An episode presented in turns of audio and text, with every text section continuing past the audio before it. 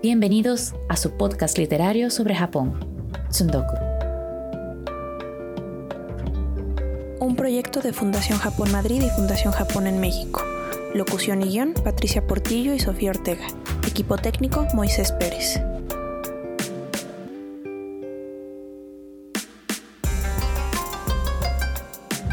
El día de hoy platicaremos con el doctor Matías Chapé Hipólito acerca de la interacción entre la literatura japonesa y la latinoamericana durante el siglo XX. El doctor Chapé es licenciado y profesor en letras por la Universidad de Buenos Aires y realizó una maestría en estudios de Asia y África con especialidad en Japón en el Colegio de México. Cuenta también con un doctorado de la Universidad de Waseda, donde trabaja como investigador. Su principal tema de investigación es acerca de la recepción de la literatura latinoamericana en la literatura japonesa. Doctor Chape, muchas gracias por aceptar nuestra invitación a participar y bienvenido al podcast. Bueno, muchísimas gracias por invitarme, primero que nada. Es un gusto para mí estar aquí. Y bueno, para empezar, nos gusta hacer una pregunta un poco anecdótica y personal a nuestros invitados y es, ¿nos podría platicar un poco de cómo fue que usted se interesó en la literatura japonesa? ¿Qué lo llevó a ella? ¿Cuáles fueron sus primeros contactos con esta tradición literaria?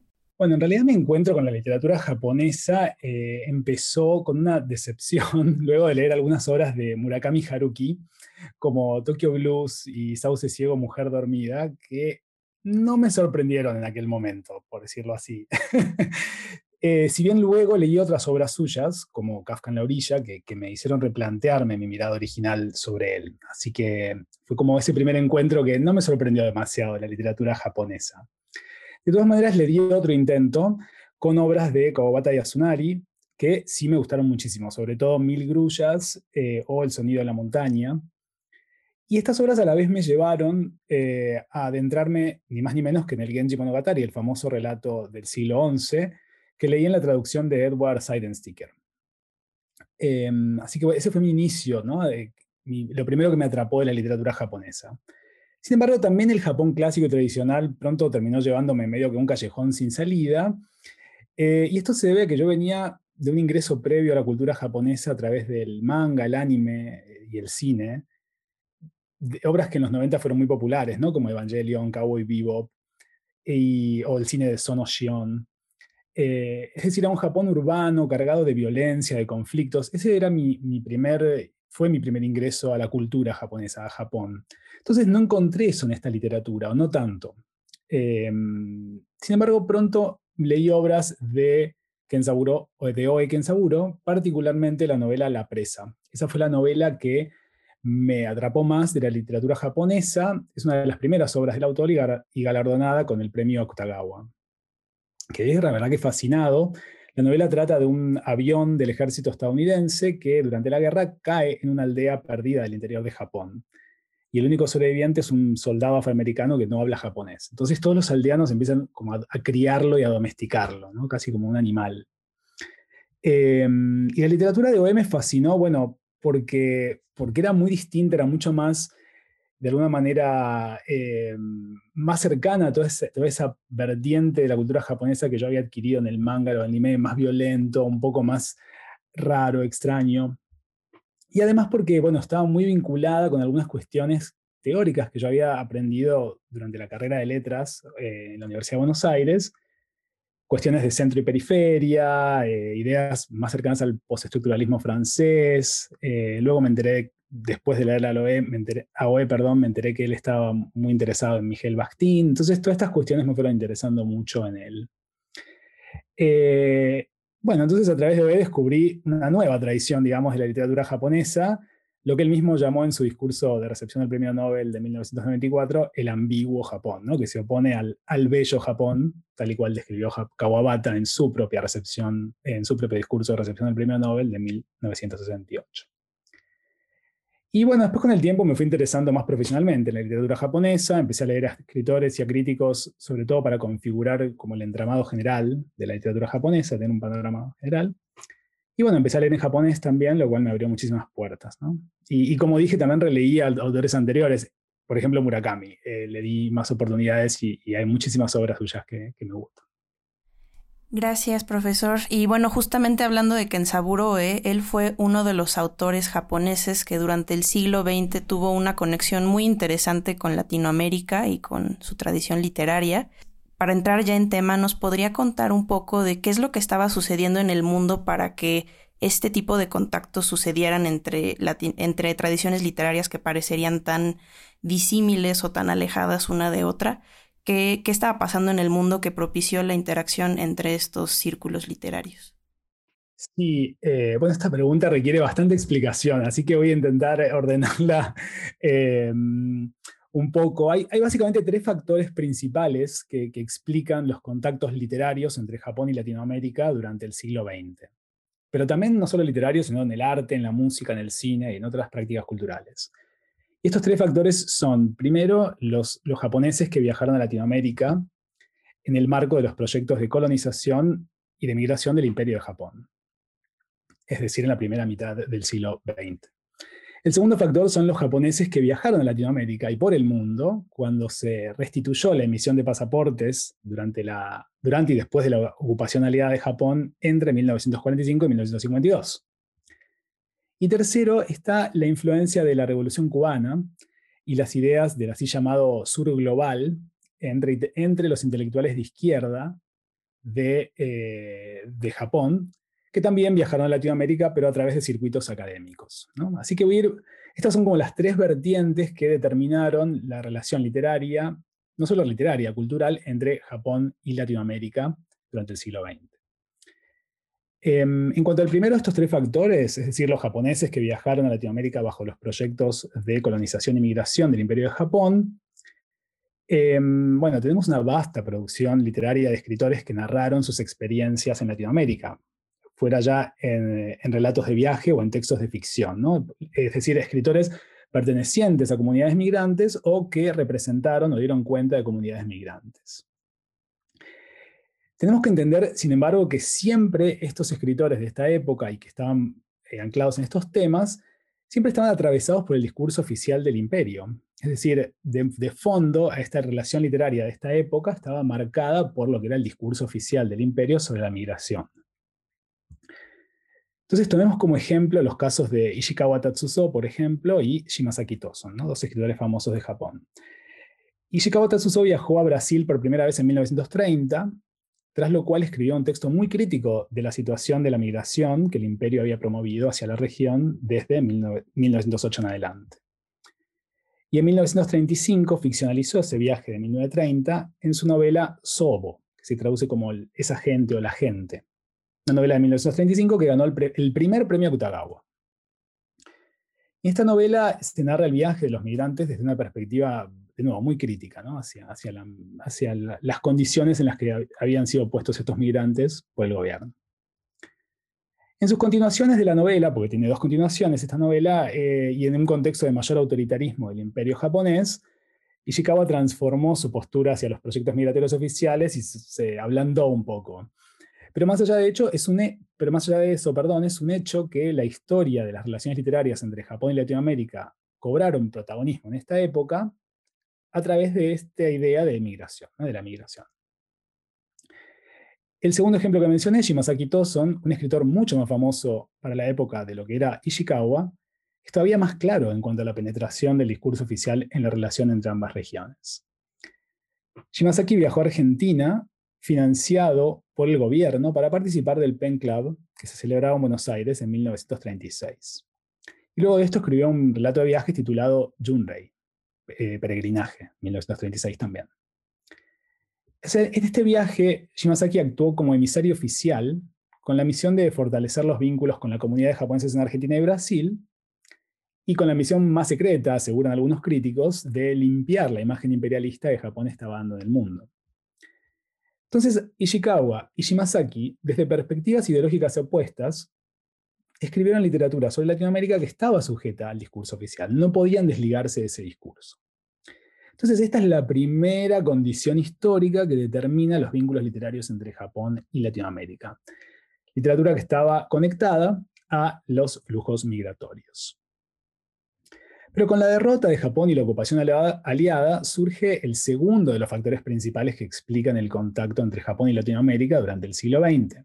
Los japoneses que viajaron a Latinoamérica y por el mundo eh, cuando se restituyó la emisión de pasaportes y con otros fines ajenos a la migración.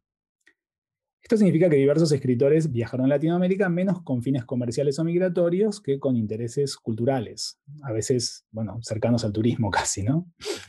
Eh, todo lo cual transformó la imagen de la región que se tenía en Japón, ¿no? Ya no está tan vinculada a la migración, sino había otras, otras perspectivas que esos escritores traían.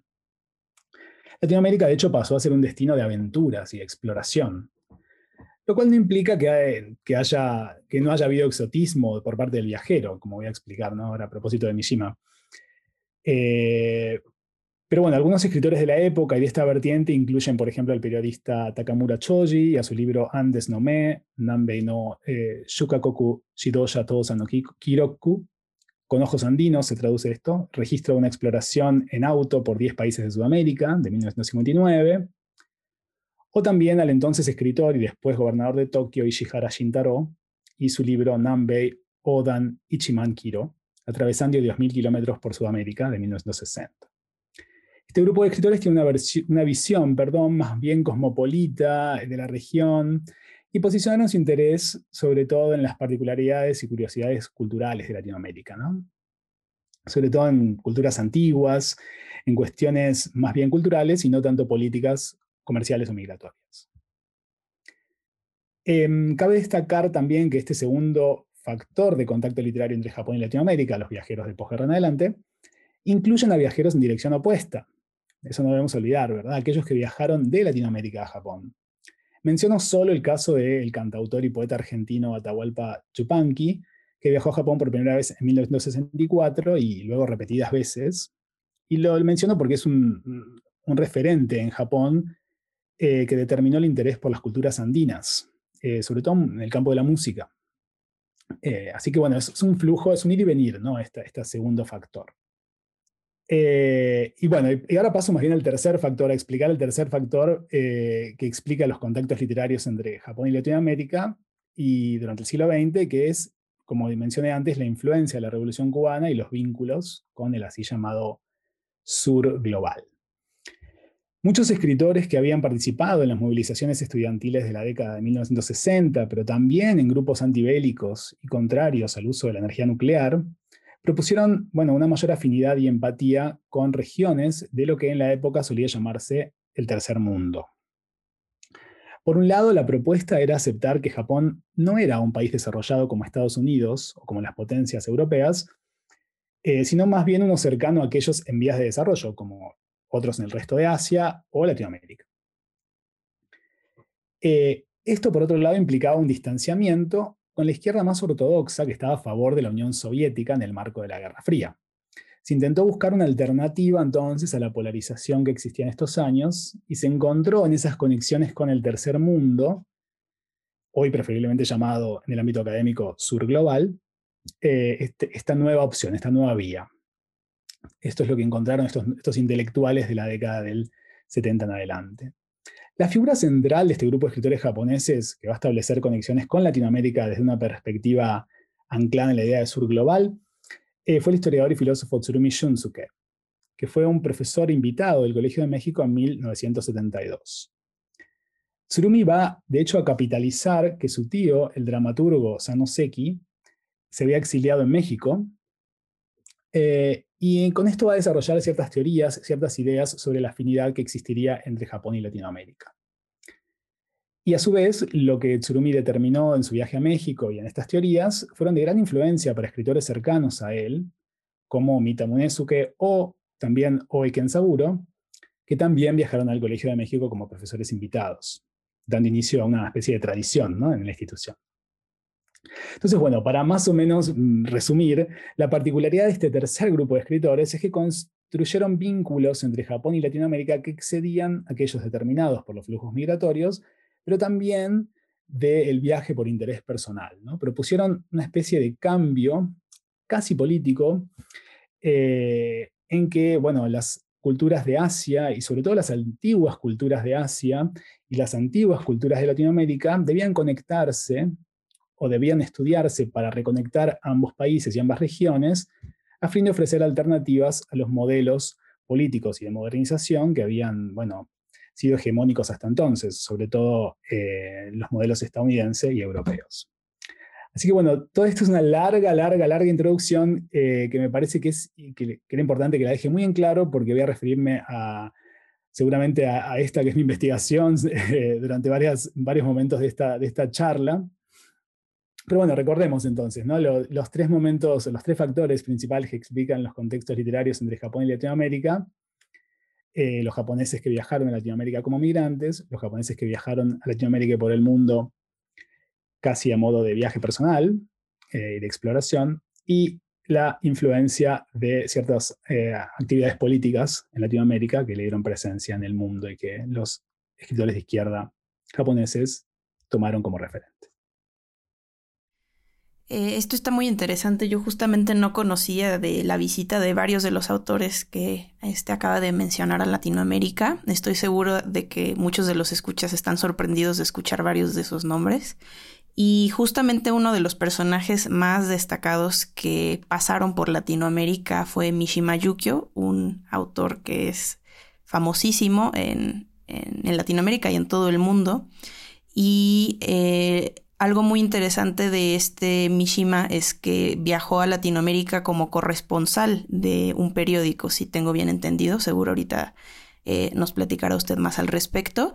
Y durante sus viajes eh, escribió unos diarios, los cuales no están traducidos al español. Pero usted que sí tiene acceso a estos diarios en japonés, ¿nos podría platicar un poco de qué habla Mishima en estos diarios, específicamente en su paso por Latinoamérica? Bien, sí, efectivamente Mishima viajó eh, a Brasil entre 1951 y 1952. Y pudo hacerlo gracias, como vos dijiste, a un permiso especial que le concedió el ejército de ocupación por ser corresponsal del periódico Asahi Shimbun. Como les mencionaba, o como dije implícito antes, era muy difícil viajar antes por viaje personal durante, eh, durante el gobierno militar japonés, pero también durante la ocupación. Sin embargo, Mishima logró hacerlo estos últimos años de la ocupación norteamericana. Su viaje entonces se posiciona dentro del segundo factor de los que mencioné, los japoneses que viajaron a Latinoamérica y por el mundo con fines ajenos a la migración, ¿no? como, un viaje personal.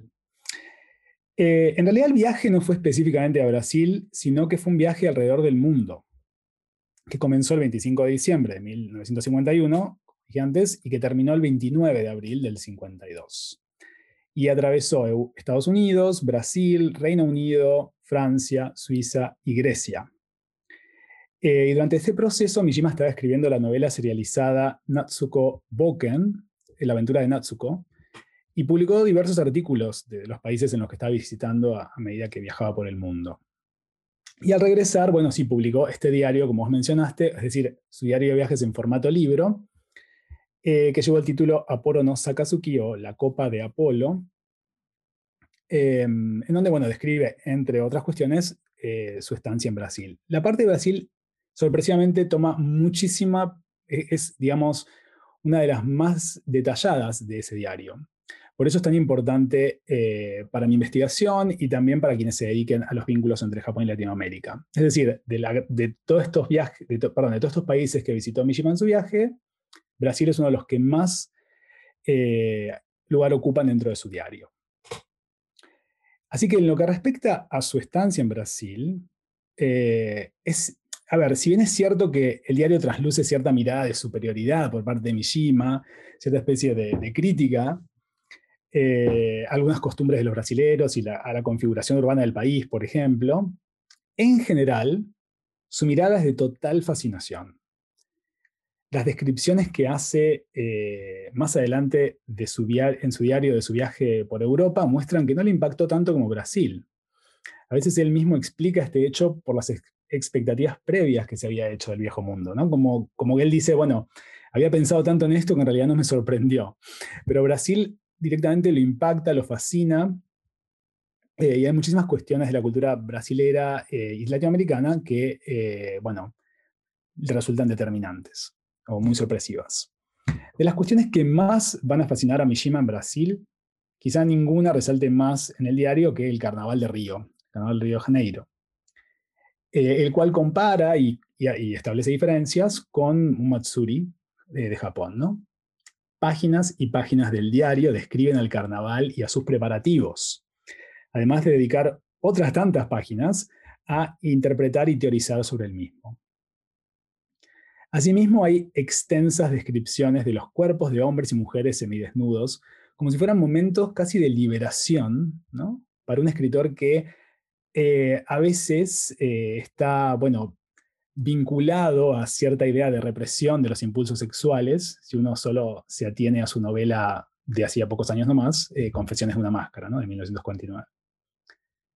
Esto es, Mishima, cuyo conocimiento de la cultura griega era vasta, describió algo así como una fiesta dionisíaca en Brasil y no en Grecia. Eso es muy sorpresivo. Entonces, eh, el ejemplo del carnaval, entre otros, eh, a mí me llevan a pensar que el viaje por Brasil le sirvió a Mishima para deconstruir, siquiera parcialmente, eh, una idea que se había hecho él y otros escritores de, de la noción de cultura occidental. ¿no? Un término que desde Latinoamérica a veces sabemos que impone mucho más de lo que describe. Esta idea de cultura occidental, cuáles son sus límites, ¿verdad? Y me parece a mí, o es la interpretación que yo hago, que su viaje por Brasil por lo menos le sirvió para tener esa mirada alternativa a esta idea, a esta noción. Eh, asimismo, también hace muchas referencias a la cultura china antigua y la compara con descubrimientos que está haciendo en Brasil durante su viaje. Lo cual, bueno, también da cierta idea de conexión entre Asia y Latinoamérica, sin intermediación de Europa y a través de sus, de sus tradiciones más antiguas, ¿no? como luego van a ser otros escritores también, como, como o el que yo mencioné recién. Em, bien, después está la cuestión Nikkei también, ¿no? Eso también se menciona en el diario, la cuestión de los japoneses que residen en Brasil, que es tan importante para el contexto brasilero. Em, durante su estancia en Brasil, Mishima estuvo en San Pablo, en Río Janeiro, pero también en Linz, una zona con plantaciones de café que, eran cultivadas por japoneses residentes en el país. Allí lo hospedó eh, un importante representante de la comunidad Nikkei en Brasil, eh, Tarama Toshihiko, que es también un descendiente de la familia imperial, y bueno, Mishima narra o ficcionaliza esta estancia, además de describirla en, su diario, ficcionalizó esta estancia en su cuento corto Fuman Naonatachi, Mujeres Insatisfechas, que es del 53, y también en la obra de teatro Shiroari no Su, El nido de hormigas blancas, sería la traducción, es una obra de teatro, del 55. Y en estas, Mishima se muestra bastante crítico de la comunidad Nikkei como que los, no los deja muy bien descritos, no los posiciona como personajes muy em, positivamente. Pero su crítica no apunta, interpreto yo, tanto hacia la comunidad Nikkei como hacia una ideología aristocrática japonesa que habría nacido en Japón y que los japoneses migrantes habrían llevado consigo a pesar de ellos mismos. ¿no? Eh, entonces esta la crítica me parece que va más bien hacia cierta idea que había, o, ideas mm, sociales y políticas que estaban en juego en Japón durante la primera mitad del siglo XX. Así, bueno, podemos entender que Mishima estaba presentando a los japoneses residentes en Latinoamérica más bien como, bueno, casi como, como víctimas de una ideología del imperio, ¿no? Acercándolo de alguna forma a la postura de escritores anteriores a él,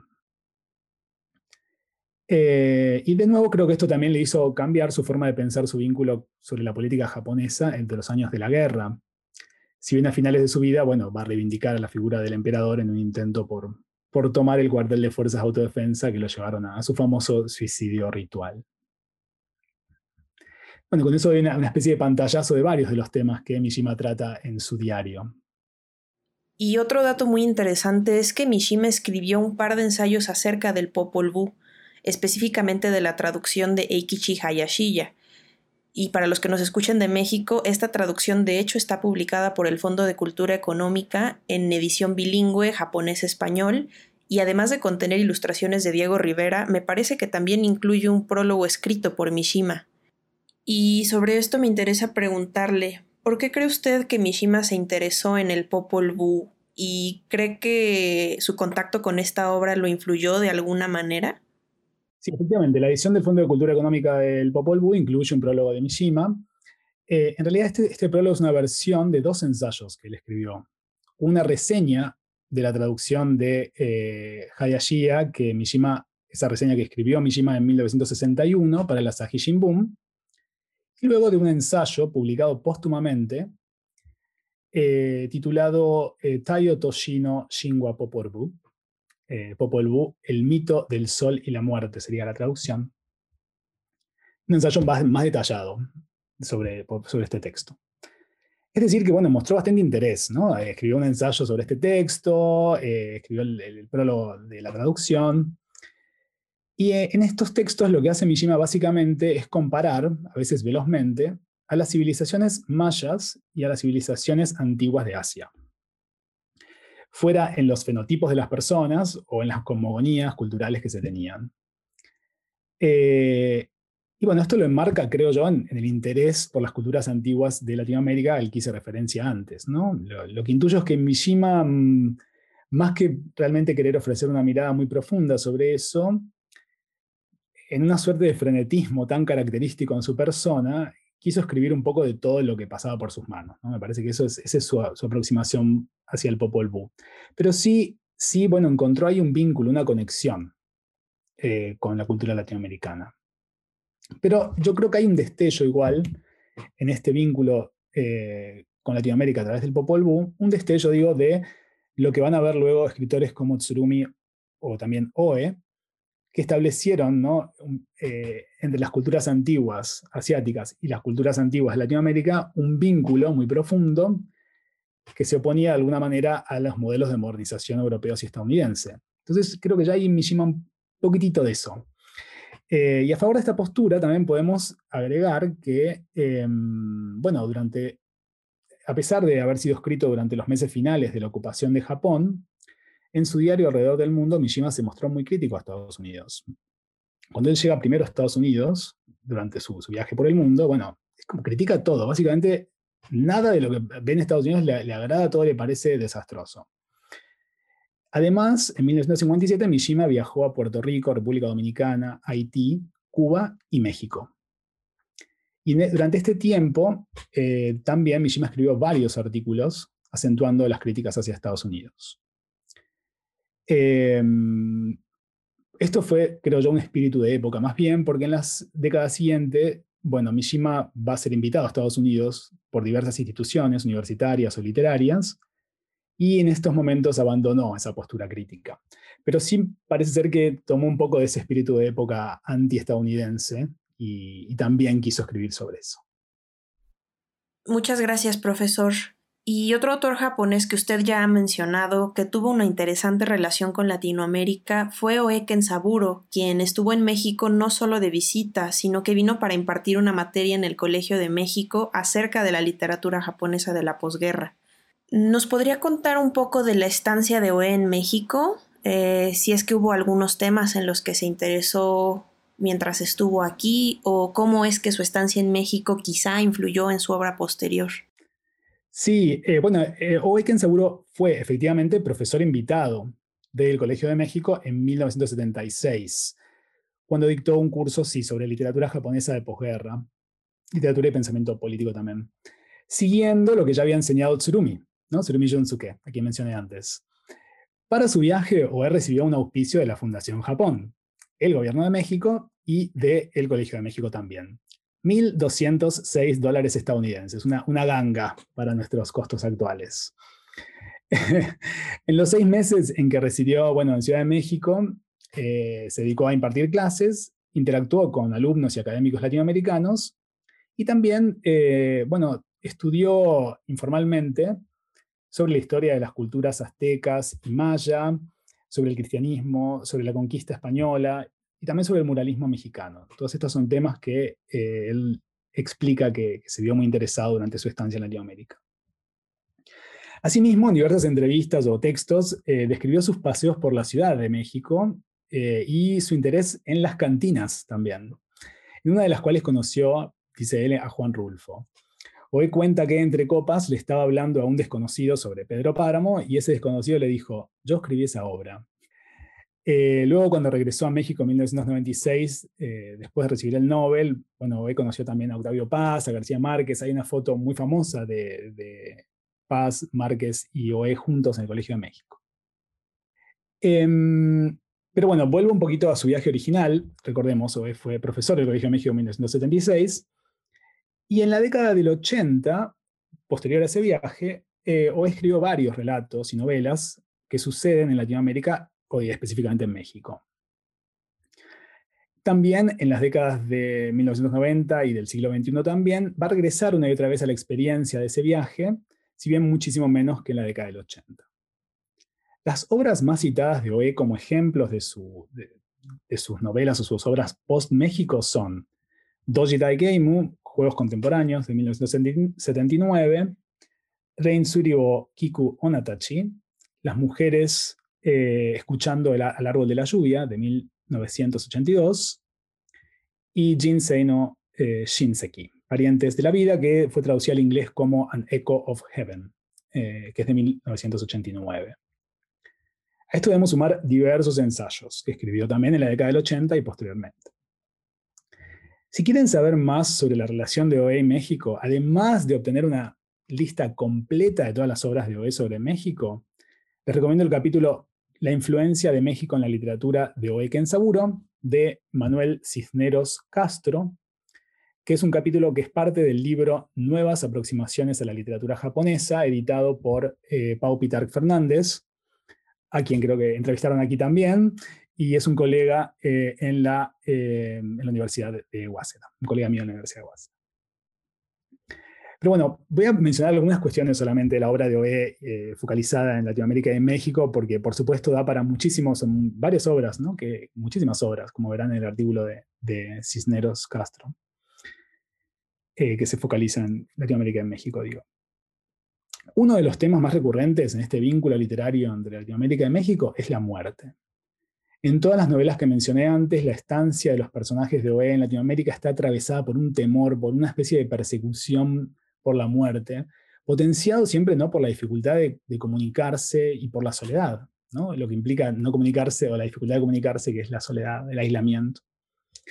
Esto le ocurre, por ejemplo, al protagonista y alter ego de Oe eh, en uno de los, de los cuentos de eh, las mujeres escuchando el árbol de la lluvia, que se obsesiona con una Catrina, una calavera que está colgando en su habitación. Entonces todo el tiempo está mirando la calavera y piensa en la muerte eh, y finalmente hay, una especie mm, de, cierre, de síntesis en este miedo a la muerte, que termina, el personaje termina superándolo. En realidad el relato trata de otra cosa, pero bueno, en paralelo está esta, mm, este temor.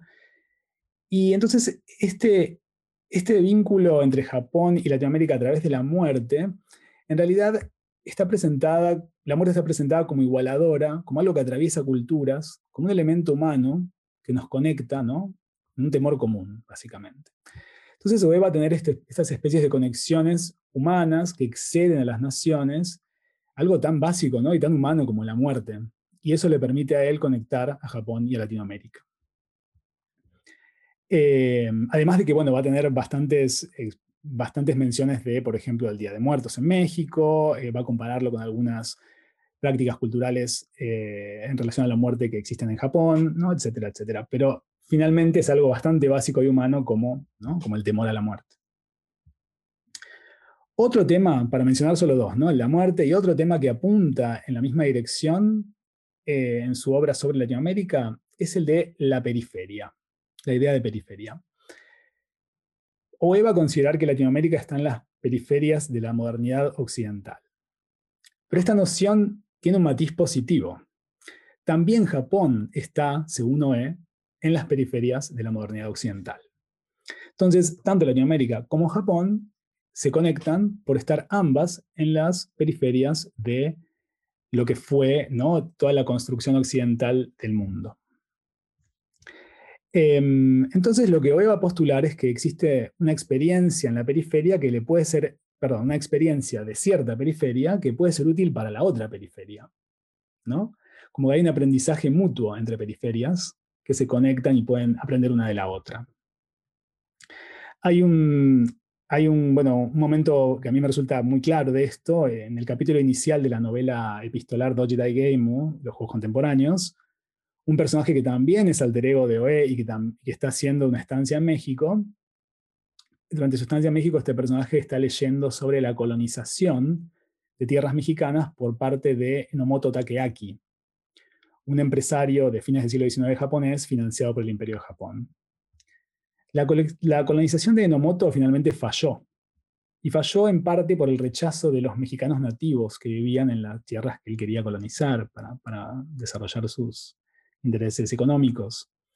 Y cuando el personaje de Oe, que a la vez es un alter ego de Oe y por ende Oe, cuando Oe ve o está leyendo sobre esto, eh, siente que está aprendiendo algo por parte de estos mexicanos nativos. Él dice, se sorprende este personaje por, eh, porque los mexicanos nativos lograron expulsar a Enomoto Takeaki, a este colonizador imperial. Y él dice, bueno, nosotros los japoneses también debemos aprender de lo que han hecho estos mexicanos nativos, ¿verdad? Debemos aprender a la hora de defender nuestra cultura también. Entonces Japón y Latinoamérica se conectan también en su defensa de sus culturas autóctonas, frente al devenir avasallante de la bueno, de, los proyectos imperialistas, que finalmente el proyecto imperialista japonés, de alguna manera en la interpretación de OE, es una especie de transformación del el proyecto modernizador occidental también.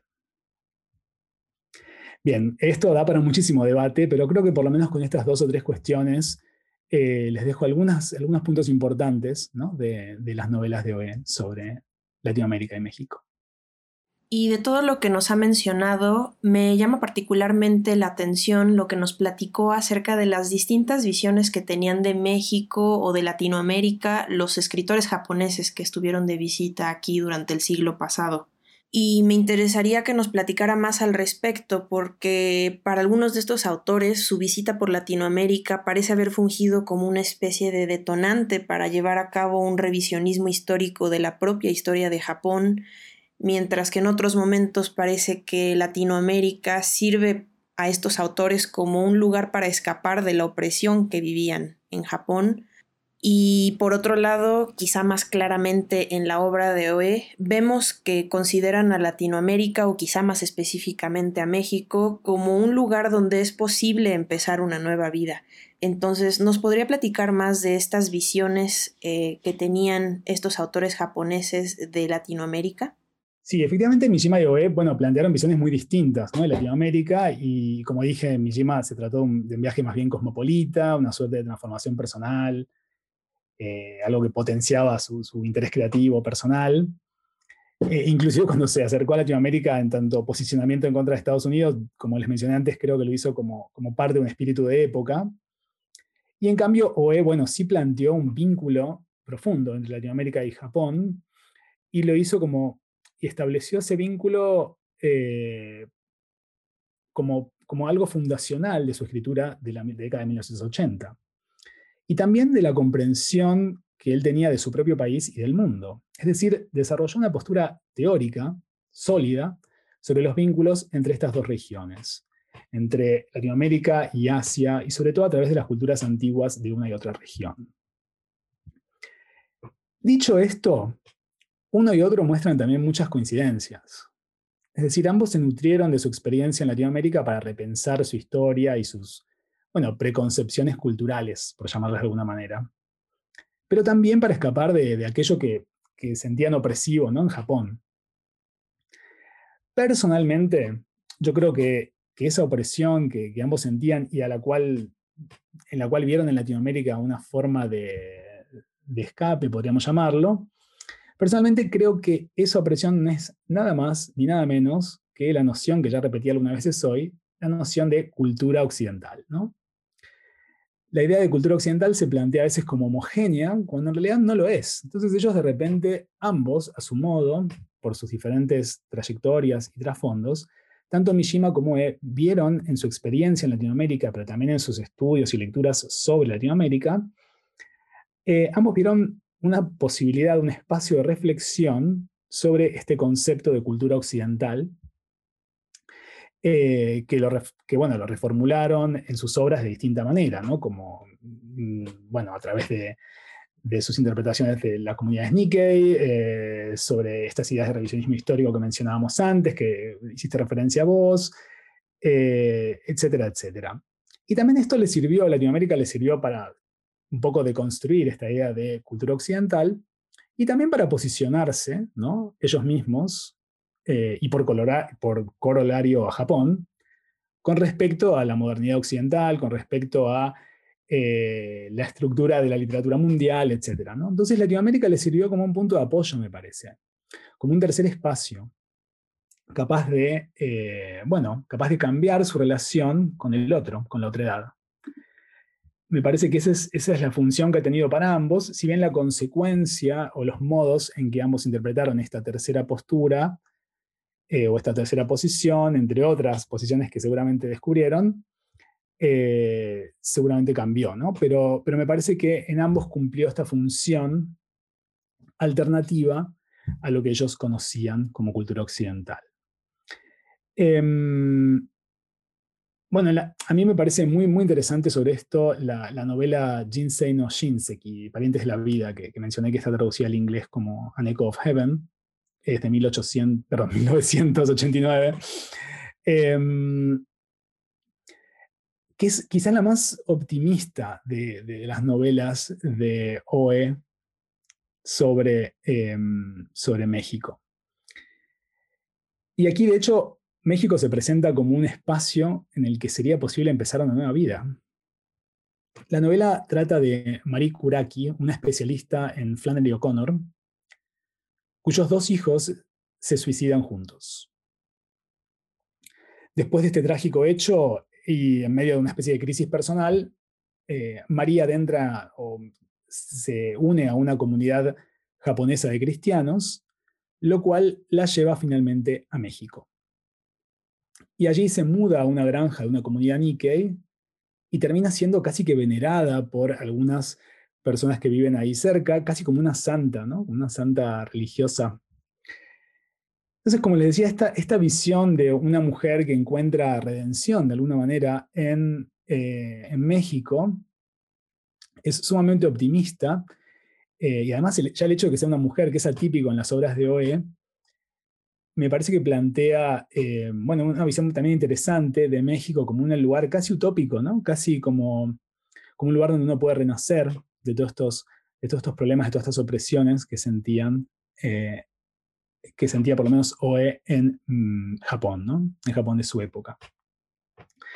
Y también esta, esta novela nos presenta una suerte de reivindicación de la migración, finalmente, y del viaje eh, a otras tierras y a instalarse en otros lugares.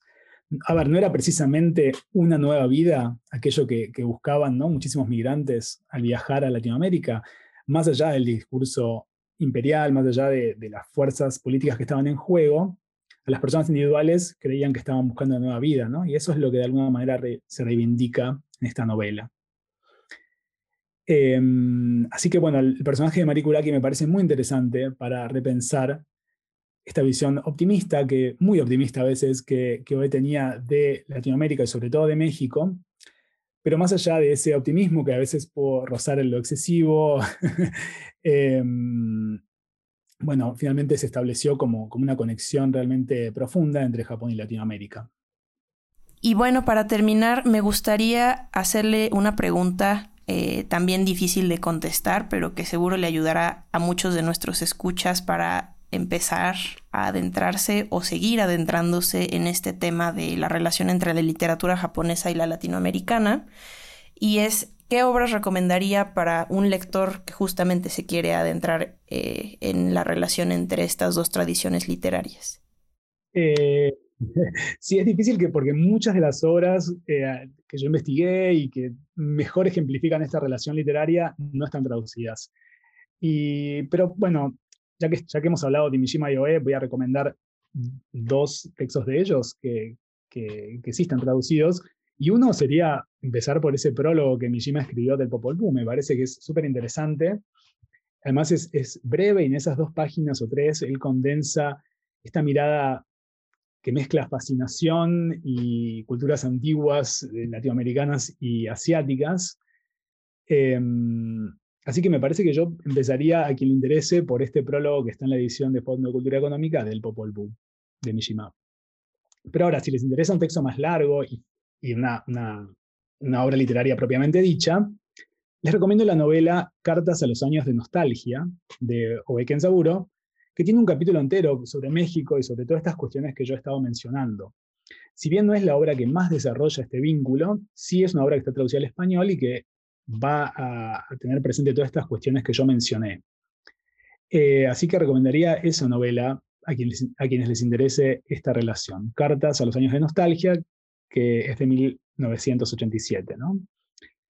Em, y sobre la, cuestión de la, sobre, la cuestión de la traducción, o la carencia más bien de traducciones, del vínculo, de los vínculos literarios entre Japón y Latinoamérica, quisiera mencionar, bueno, también que, la traducción de la literatura japonesa en Latinoamérica ha seguido casi siempre a la academia en inglés, o también en España, ¿no? Eh, y quizás, bueno, los traductores latinoamericanos, que, están surgiendo muchísimos, si, se concentra en estos vínculos bilaterales entre Japón y Latinoamérica, quizás eso les sirva a ellos mismos también para posicionarse en un marco más bien amplio de la Academia sobre Estudios Japoneses. ¿no? Es decir, si, ellos si estos traductores empiezan a traducir obras que vinculen a Japón y Latinoamérica, también les va a servir a ellos para posicionarse como, como traductores y también para complementar la labor de esas academias eh, en inglés o en España, a la vez que ofrezca una perspectiva propia ¿no? de Japón. Así que invito a todos a seguir por ese camino. Muchas gracias, profesor. Con las recomendaciones que nos hace, estoy segura de que la lista de lecturas pendientes de muchos de nuestros escuchas sigue creciendo. Y no me queda más que agradecerle su participación en este episodio. Ha sido una entrevista sumamente interesante y como a menudo nos sucede en este podcast, nos quedan muchos temas pendientes que ojalá podamos eh, tratar en episodios futuros, pero por ahora estoy segura de que muchos de nuestros escuchas se quedan con una perspectiva mucho más amplia de la relación entre la literatura japonesa y la latinoamericana durante el siglo XX. Así que muchas gracias por todo su tiempo y para despedirnos, ¿le gustaría dar unas últimas palabras a nuestra audiencia? No, bueno, muchas gracias a ustedes y a quienes estén escuchando también. Eh, ojalá, ojalá sirva para esto que, vos planteas, ¿verdad? Para repensar algunas cuestiones de ambas tradiciones, de cómo se conectan distintas literaturas en el mundo y de que siempre existe, ¿no? Eh, de que siempre existen vínculos que, que vale la pena reivindicar y, estudiar y, e investigar, porque nos pueden transformar completamente eh, aquellas cosas que esos vínculos unen, ¿verdad? A, partir del estudio de esos vínculos, es que también podemos transformar nuestra visión de aquellas cosas que están unidas por esos, esas conexiones, esos vínculos. Así que bueno, gracias a todos eh, por escucharme y a, y a ustedes por invitarme desde ya.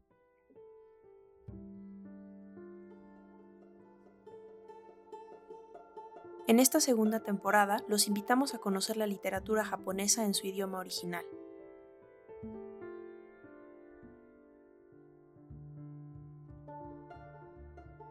Bien, les cuento a todos que recientemente estuve rastreando a otros poetas y escritores que escribieron sobre Latinoamérica desde una perspectiva ajena a la política oficial del imperio o al universo de la cuestión migratoria, ya desde los años de la guerra, principios del siglo XX, primera mitad del siglo XX. En particular me estuve enfocando en dos, Kunieda Shiro y Horiguchi Daigaku. Ambos tuvieron una visión más bien cosmopolita eh, que de alguna manera anticipa a los escritores de la posguerra que también mencioné y que viajaron a Latinoamérica y por el mundo de manera más bien personal y no tanto por factores políticos o económicos. Y ahora voy a leerles un fragmento de la colección de misceláneas Zaso Isoku de 1927 del escritor de historias detectivescas y maravillosas Kunieda Shiro, a quien acabo de mencionar. Hoy, cuando pienso en este fragmento, ya me resulta imposible desligarlo de la figura de Emiliano Zapata montado a caballo y fumando su cigarro en las llanuras mexicanas. Así que bueno, espero que también les traiga ese recuerdo. Voy a leerlo primero en japonés y después en mi traducción al español. El texto se llama Tabako no Yomikata. メキシコの若い男女の間では、タバコの飲み方によって意思を伝え合うことが行われているということです。巻きタバコを人差し指と中指とで支えてまっすぐに飲めばどうだとか、左に傾ければどうだとか、右へ傾ければどうだとか、上へ傾ければどうだとか、下へ傾ければどうだとかというのだそうです。葉巻の場合には、それがどういうように変更するとか、そういうことも定められてあるのだそうです。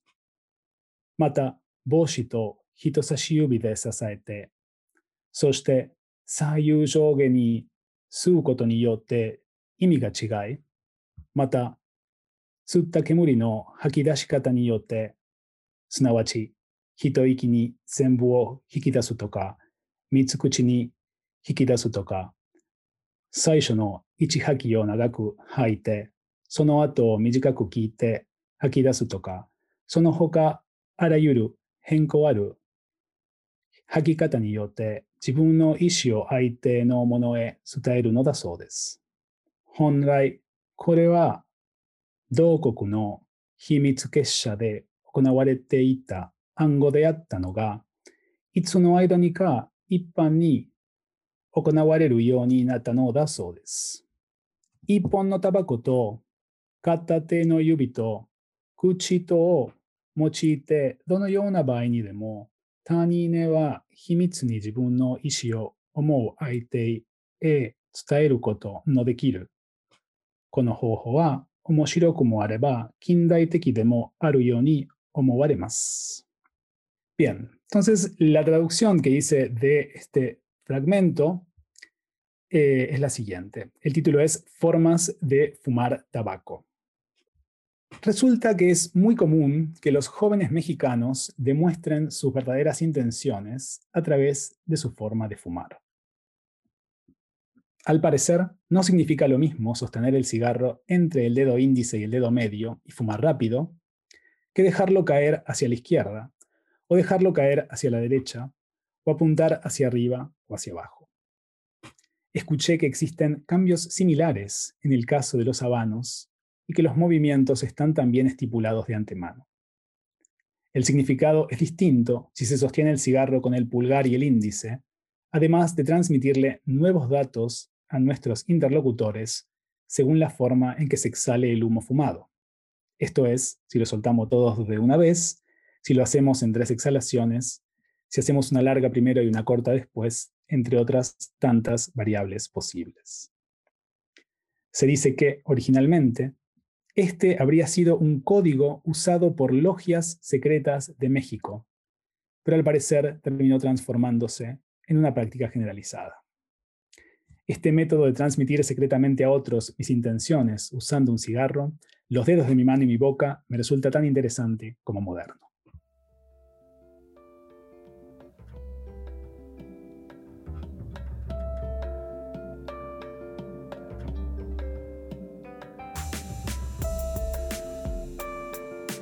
Gracias por escuchar Tsundoku, un podcast sobre literatura japonesa de la mano de Fundación Japón Madrid y Fundación Japón en México. Arigatou gozaimashita.